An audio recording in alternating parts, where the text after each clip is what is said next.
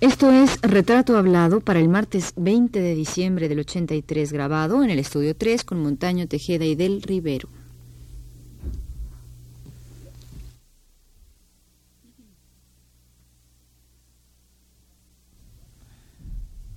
Radio UNAM presenta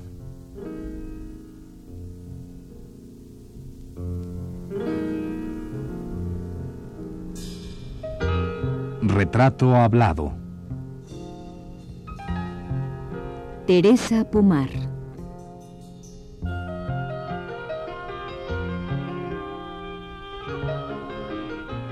Un reportaje a cargo de Elvira García.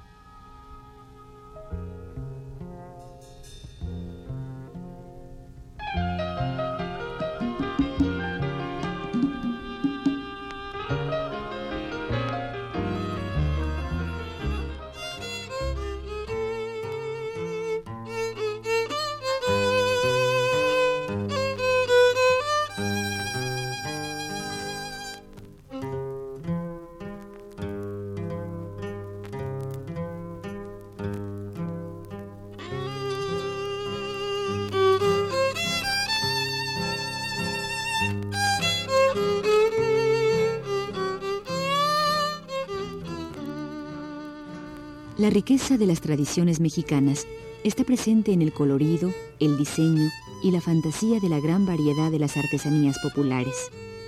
Y aunque muchos diseños originales se han ido diluyendo con el correr de los años, el inventario artesanal de nuestro pueblo ha resistido los embates de las modas y la colonización.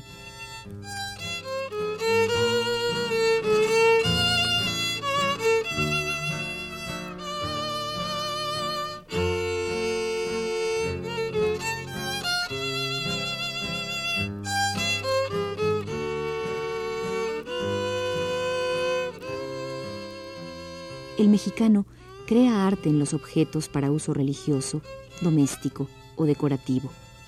Al calor de sus manos se han forjado juguetes, imágenes, cazuelas.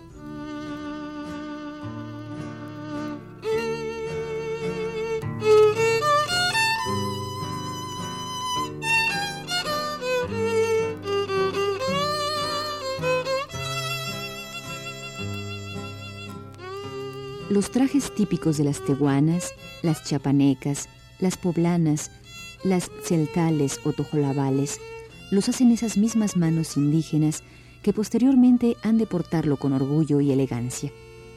El traje, para ellas, no es solo una vestimenta de fiesta, conlleva además un sentido religioso sincrético.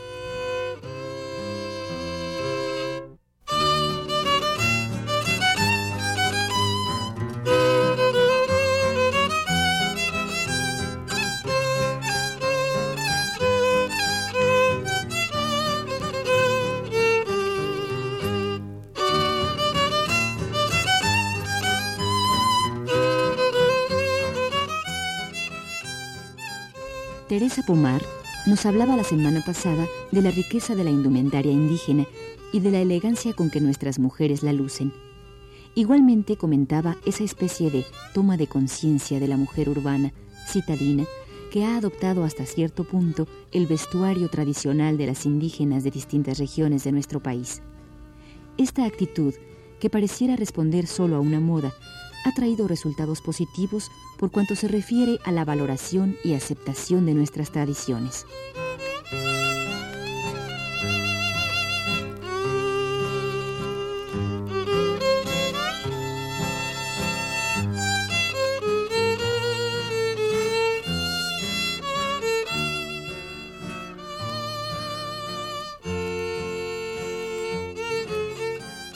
Teresa Pomar lo hemos dicho en anteriores ocasiones, ha recorrido el camino del arte popular no solo con la actitud del antropólogo en busca del rescate, hecho muy válido, sino fundamentalmente como un ser humano que disfruta, vive y sufre el ambiente que hace propicia la creación artesanal.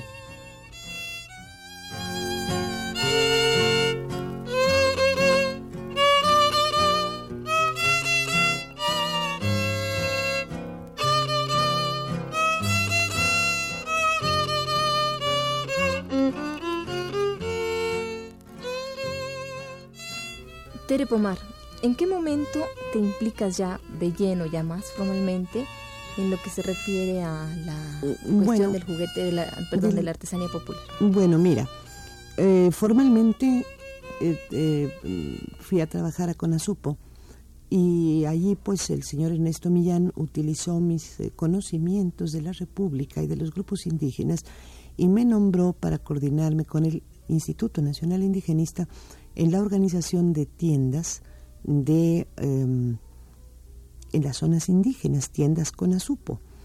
Eh, yo estuve trabajando, estoy hablando de los sesenta y tantos, eh, eh, en Conasupo, y cuando el profesor Juan González llegó a Toluca, digo, llegó al gobierno del Estado de México, pues preguntó quién puede ser una gente que se encargue de las artesanías del Estado. Señor Millán, que había colaborado con el profesor Hank, yo misma había colaborado con el profesor Hank, pero a nivel de CONASUPO, de ir a los terremotos y estas cosas, inundaciones, esto que hacía CONASUPO en aquellas épocas, y, uh, y, en la cosa específica de tiendas indígenas. Entonces dijo, bueno, pues a Tere Pomar se la voy a mandar. El profesor Hank tomó posesión en septiembre del 69, el primero de octubre del 69, y yo tomé posesión en la dirección de artesanías del gobierno del Estado que dependía del Departamento de um, Promoción Industrial, Comercial y Artesanal del propio gobierno del Estado. Ahí nos tocó pues iniciar una acción en un estado también pues extraordinariamente rico como todos en las manifestaciones del arte popular y allí pues eh, hicimos algunas cosas como eh, en combinación con el Banco de México eh, pues logramos que se hicieran las alfombras de Temuaya, que ahora tienen unos precios muy altos, pero ya con diseños mexicanos. Los primeros diseños, eh, me acuerdo que el, ingeniero Alejandro Romero Campo, que era el encargado de Banco de México para estas cosas, para el proyecto Temuaya, pues me pidió mi colección y por lo menos el tapete que se llama Huichol, eh, algunos otros, no me recuerdo exactamente, eh, presté mi, mi colección para que de ahí se extrajeran los motivos y se hicieran estos patrones, aunque fueran hechos por otro grupo étnico con una tecnología que no era muy conocida en México, pero que ahora es del pleno dominio, por lo menos de las otomíes del Estado de México. Eh, pues hicimos algunas cosas, fundamos el Centro de Desarrollo Artesanal, que todavía subsiste gracias a los esfuerzos del gobierno del Estado de México, en sus sucesivos gobiernos, y hacia 1975 salí mm, del Estado de México para incorporarme a FONART, en donde trabajé con el licenciado Tonatio Gutiérrez. Ya en FONART pues tenía yo el cargo de directora técnica, eh, había un director general, Tonatio, un director administrativo y su servidora como directora técnica. Entonces, eh, pues de ahí nos pusimos a trabajar profesionalmente ya a nivel nacional. Primero, en 69 me inicié con trabajos ya profesionales dentro del campo de las artes populares. Como yo tenía la práctica, digamos, por mi inquietud social, de dirigirme a la gente, de hablar con la gente, de organizar a la gente, pues eh, me fue hasta cierto punto fácil eh, trasladar estas inquietudes de organización, de digo de supervivencia de sus tradiciones, etcétera, eh, en los grupos artesanales y así pues hemos estado trabajando de Fonart, pasé por invitación del licenciado Ignacio Valle Fernández a trabajar eh, en el Museo Nacional de Artes e Industrias Populares y después el antropólogo Salomón Ahmad eh, me invitó a continuar al frente de este museo.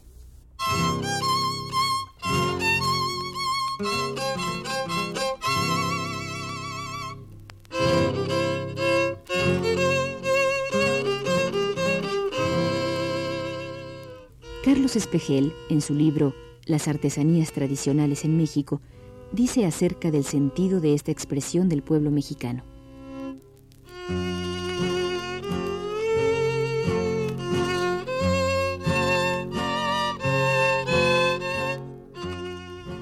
Nuestra artesanía es un mensaje auténtico de tradiciones populares que se refleja en estos sencillos objetos hechos por el pueblo a veces simplemente para satisfacer una necesidad inmediata, pero siempre con una consciente y clara intención artística, utilizando para ello todos los materiales que se tienen a la mano, el barro, la madera, los productos vegetales, etc., con los que no solo se producen objetos artesanales en formas y diseños tradicionales, sino también una enorme cantidad de recientes diseños inspirados en las necesidades y expresiones de la vida moderna.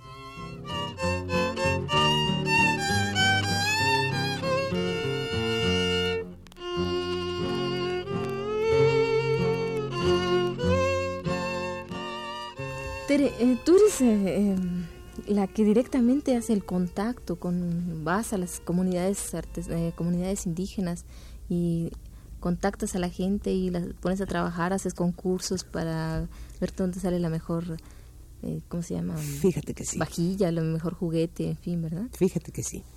Hay algo que yo no quiero perder nunca, eh, porque ellos son el, sustento, son mi, ¿cómo te dijera yo? Eh, pues son parte de mi vida, de, de mi alimentación, sí de mi alimentación no, no, no material, sino de mi alimentación intelectual, el platicar con ellos, eh, son muy sabios. Es contrario a lo que se dice el campesino ignorante. El campesino no es ignorante, el campesino es muy sabio. Y el indígena es mucho, muy sabio. Y todos los días, en cada momento, estoy aprendiendo algo de ellos. Algo eh, que puede reflejarse en el terreno meramente estético como en el terreno social eh, o como en el terreno económico. Se dice que el eh, artesano no sabe a lo que vende su trabajo. Eso no es cierto. Saben perfectamente. Eh, es muy barato en términos generales porque la materia prima generalmente la tienen a la mano y el dominio de su oficio ha sido transmitido de generación en generación porque está profundamente ligado a su hábitat, es decir, a su entorno, y ellos han aprendido a manejarlo. Y así te explicas que en el desierto, en donde pues, uno llega y nomás ve desierto, ¿verdad? O sea, jarales y eh, palofierro, eh, hagan cosas tan extraordinarias los seres como sus esculturas en palofierro, que esto es algo relativamente moderno, pero que viva con algo tan tradicional como sus coritas, como están en el desierto, no tienen manera de hacer barro, porque no hay barro, hay arena, y no, no, puede aglutinarse. Pero entonces eh, eh, hacen unos cestos en los que pueden transportar agua, sin que se derrame una sola gotita, con puras fibras vegetales. Los concursos, que yo me he empeñado muchísimo en hacerlos desde hace muchos años, eh, no solamente son para captarlo mejor, ¿Cómo sino... hace cuántos años, perdón, pues mira, los concursos empezamos en el Estado de México. O sea, en 69. Después en FONAR se incrementaron. Después hemos seguido en, el Museo Nacional de Artes e Industrias Populares, pues todos los años que ya tenemos ahí son creo que seis y medio, siete. Y pues eh, cada vez hay más concursos, pero tienen un doble propósito. Eh, mira, eh, el estímulo a la tradición, que a veces suele ser atacada eh, por muchas circunstancias, es decir, de incomprensión sobre todo. Es decir, una gente mestiza dice, no, pues esto está muy feo, no, no mejor ponle un piquito aquí, de acuerdo con su gusto occidental, o tratan de deformar, o ven la televisión, y entonces, ¿cómo es posible que lo de ellos sea bonito? Sus muñecas de trapo, por ejemplo, cuando en la televisión hay muñecas eh, que caminan, no sé, que, hablan, que, caminan, hablan, pero que sobre todo tienen los ojos azules y son rubias.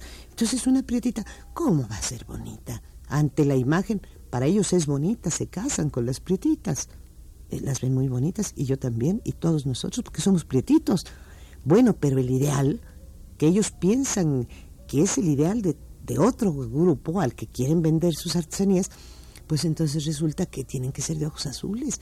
Esto las influencia terriblemente. Digo, te hablo de esto por ser un ejemplo muy claro, pero esto acontece en el vestido, en los cacharros de barro. Imagínate que yo he visto figulines eh, eh, de, que fueron muy bellas en porcelana de cebres, toscamente copiadas en barro, que son espantosas, porque no son ni la creatividad del hombre, ni son la finura que son allá, donde se han, se han sido productos de una cultura, de un dominio también tecnológico.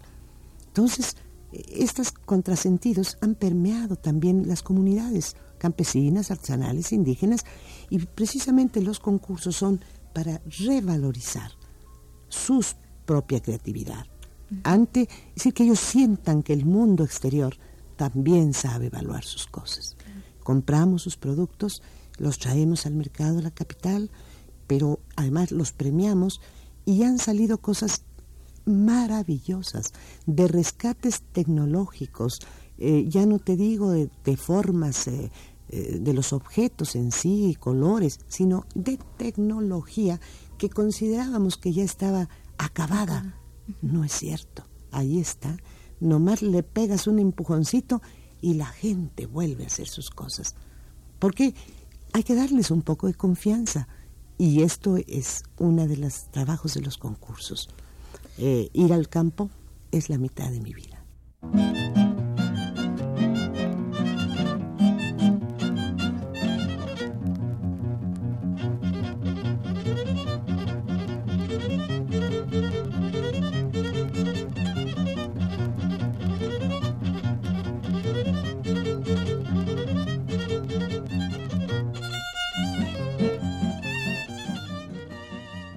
Carlos Espejel afirma en su inventario artesanal que la extraordinaria mano de obra de nuestros artistas populares no brotó espontáneamente.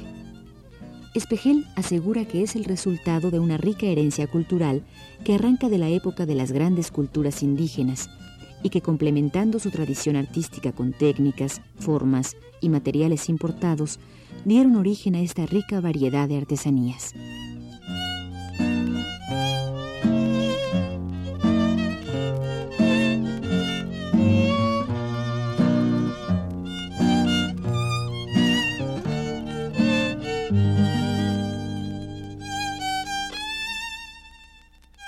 Hablaste de confianza, fíjate que yo quería preguntarte, ¿cómo cuando tú llegaste por primera vez al campo, a las comunidades de artesanos, ya con esta labor en concreto, ¿cómo encontraste, cómo las encontraste, en qué estado estaban sus trabajos, las personas en sí? Mira, esto mismo que te decía yo hace un rato es decir, había confianza, había incredulidad, había desconfianza hacia ti que ibas a ser de alguna manera, bueno, digámoslo, un intermediario entre ellos y el comprador. Pues mira, esto me pasó en el Estado de México. Eh, llegamos a un pueblo, San Jerónimo, eh, me parece, en el municipio de Temascalcingo, para pedirles que vinieran a hacer otro tipo de cerámica, porque hacían solo ollas de piñata que vendían en aquella época a un peso a los acaparadores en la Ciudad de México se vendían a tres pesos. Eh, unas ollas toscas de barro. Y no querían, porque decían ellos que los acaparadores iban a dejar de comprarlos y si se quedaban mal, nosotros fallábamos como solía fallar el gobierno, pues entonces, ¿qué iba a hacer de ellos? Y esto nos dijeron los pueblos más grandes, pero estos de este pueblo. Me vinieron a ver, eran 13 personas, me acuerdo muy bien. Me vinieron a ver y me dijeron, mira, señora, vamos a jalar contigo. Estamos tan fregados que ¿qué podemos perder? Nos la vamos a jugar contigo porque aunque perdamos, ¿qué perdemos? y si ganamos, pues qué bueno ganar. Por fortuna, están haciendo una cerámica muy bella.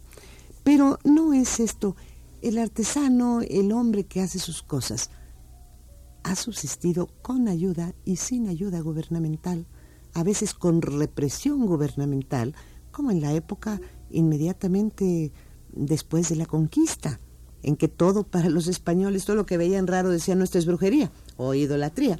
Y entonces los primeros que padecieron pues eran los depositarios de toda la parafernalia de su religión, de su, todo esto, ¿no?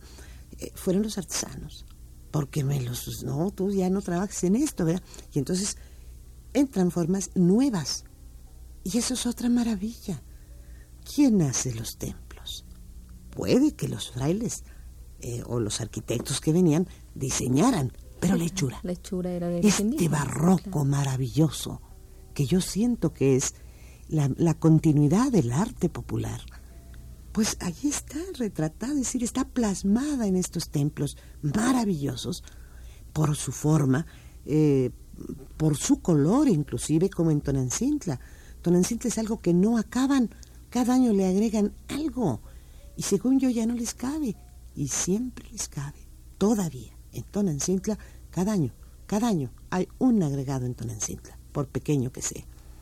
Y esto es el barroco, eh, porque creo que también el indígena tenía un gusto un poco barroco, y cuando viene el estilo barroco y nos dejan explayar, bueno, nos explayamos. Después viene esto que te digo, el artesano ha subsistido con o sin ayuda. Y creo que a pesar de nosotros, o con nosotros, o sin nosotros, el artesano va a subsistir, el artista popular. Porque donde hay pueblo, hay arte.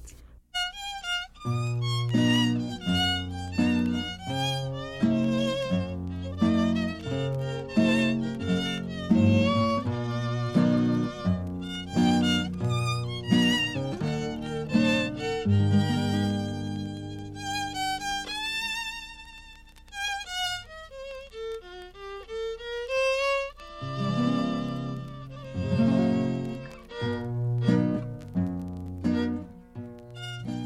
que Teresa Pomar ha realizado a lo largo de toda su vida ha sido una de las más fructíferas, pues ha preservado mucho del sentido religioso y mitológico que caracteriza al arte popular mexicano.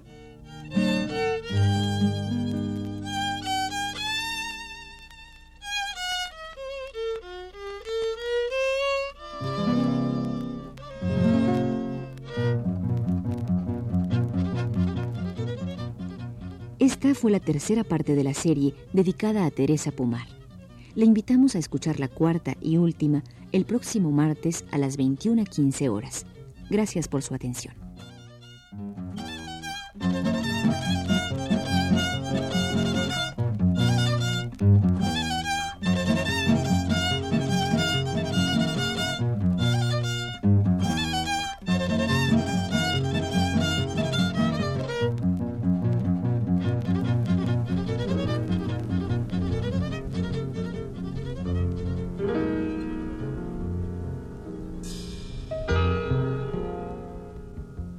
Radio UNAM presentó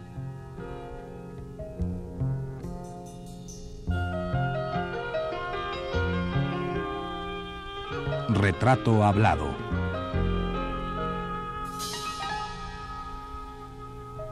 Teresa Pomar.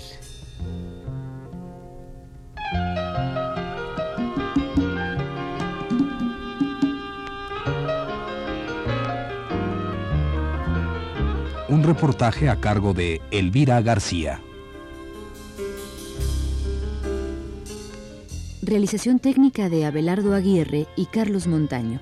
En la lectura, Norma del Rivero. Fue una producción de Radio UNAM realizada por Juan Carlos Tejeda.